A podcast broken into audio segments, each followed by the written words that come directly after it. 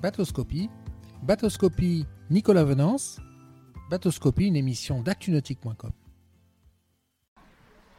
Bonsoir et bienvenue à vous dans Bateauscopie, un bateauscopie exceptionnel ce soir. Un bateauscopie en direct de Brest, un bateauscopie nocturne, un bateauscopie pour parler du vent des globes puisque je suis chez Meca Mariottine, concessionnaire Highfield, qui expose une partie des semi-rigides de la flottille qui va encadrer le départ du vent des globes. Je vous propose de rencontrer tout de suite Jacques Carès, directeur euh, de course du vent des globes pour nous parler du, du partenariat avec le constructeur Highfield et le motoriste Honda. Jacques Carès, bonsoir. Bonsoir Nicolas. Bon Jacques, en préparant cette interview, je dis bon Jacques, on va innover un petit peu sur Bateauscopie. On va faire une interview nocturne. C'est important, hein, la- le vent des globes, ça se passe aussi la nuit. hein. Ça se passe à moitié du temps la nuit d'ailleurs. Souvent la nuit, absolument. Donc euh, c'est tout à fait logique que les choses se passent un peu la nuit quand même. Alors, euh, alors Jacques, vous, vous êtes directeur de, de course du Vendée Globe, hein, qui va bientôt s'élancer des, Sables d'Olonne. Euh, et cette année, vous avez renouvelé le partenariat avec euh, Highfield et Honda pour euh, disposer de toute une flottille de semi-rigides qui vont encadrer le, départ et l'arrivée de la course. Alors, avant de nous parler de cette flottille, quelques, quelques chiffres sur ce Vendée Globe. Faites-nous rêver.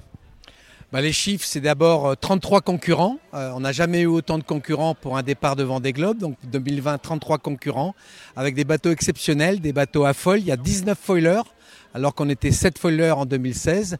Donc on a gagné un cran technologique. Et devant ce cran technologique des marins et des skippers, il faut aussi que l'organisation s'adapte. Et pour rendre ce départ sécurisant, il faut aussi des bons semi-rigides. Et c'est vrai que le partenariat Highfield, euh, qui est renouvelé pour une deuxième fois, est très important pour nous. Alors, combien de semi-rigides vont encadrer le départ de la course on est sur 42, 45 semi-rigides qui vont encadrer la course, puisqu'on a des zones, on a un arrêté préfectoral qui est matérialisé par des bouées. Mais ce, ce carré, il faut aussi le, le maintenir. Il faut maintenir aussi la pression du départ avec des gens qui voudraient aller vite vers les concurrents. Donc, c'est toute une organisation compliquée avec des bateaux marins, des bateaux puissants des pilotes euh, confirmés. Donc c'est c'est une vraie, un vrai dispositif euh, qu'il faut tenir et ça fait partie de la direction de course. Alors justement, ça, ça consiste en quoi à, à sécuriser un, un départ de course concrètement? Ben, sécuriser un départ de course, c'est justement donner un bon départ, c'est-à-dire de mettre un départ en toute sécurité, d'une part pour les coureurs, mais aussi maritimement pour tous ceux qui viennent voir les coureurs. C'est-à-dire qu'il faut cloisonner en, en partie la presse, il faut cloisonner aussi les plaisanciers, il faut cloisonner les vedettes à passagers. C'est, plus de 300 à 400 bateaux sur l'eau, avec des bateaux qui vont très vite. Donc effectivement, il y a un risque, et ce risque, il faut l'éliminer. Donc c'est pour ça qu'il faut une vraie flottille, il faut des vrais anges gardiens. Et avec la flotte euh, Highfield, on arrive à le faire avec des pilotes confirmés et surtout un protocole qui est aussi validé, bien sûr, par les affaires maritimes. Alors vous avez toute une équipe de, de, skippers, de pilotes qui, qui vont donc utiliser ces bateaux. Oui, c'est important d'avoir des gens confirmés qui sont forcément validés. Euh, ce départ de course n'est pas anodin, il, peut être compliqué. Donc il faut vraiment s'adapter aux circonstances du moment, à la météo, euh, à l'azimut du vent. Donc il faut être dans la prévention. Il faut aussi euh, gagner en qualité pour que les skippers partent le plus sereinement possible. Donc c'est un départ où il y a énormément de monde sur l'eau. Et c'est pour ça que c'est très important d'avoir un dispositif solide. Et c'est pour ça qu'on y travaille dès à présent. Qu'est-ce qui vous a séduit dans les, dans les semi-rigides Highfield? Alors moi, les semi-rigides Highfield, je les connais depuis longtemps, euh, même avant le Vendée Globe, même avant 2016. Et c'est vrai que la qualité de ces bateaux-là, qui sont des bateaux robustes, qui sont des bateaux de plaisance, mais aussi de travail, donc ça nous permet aussi d'avoir des bateaux marins. Je crois que le plan d'eau de l'hiver, enfin, quand on est à un départ au mois de novembre, le plan d'eau peut être aussi assez secoué et on peut avoir un clapot court. Donc il faut qu'il y ait des bateaux qui passent dans la vague. Et c'est vrai que ces carènes-là sont bien étudiées.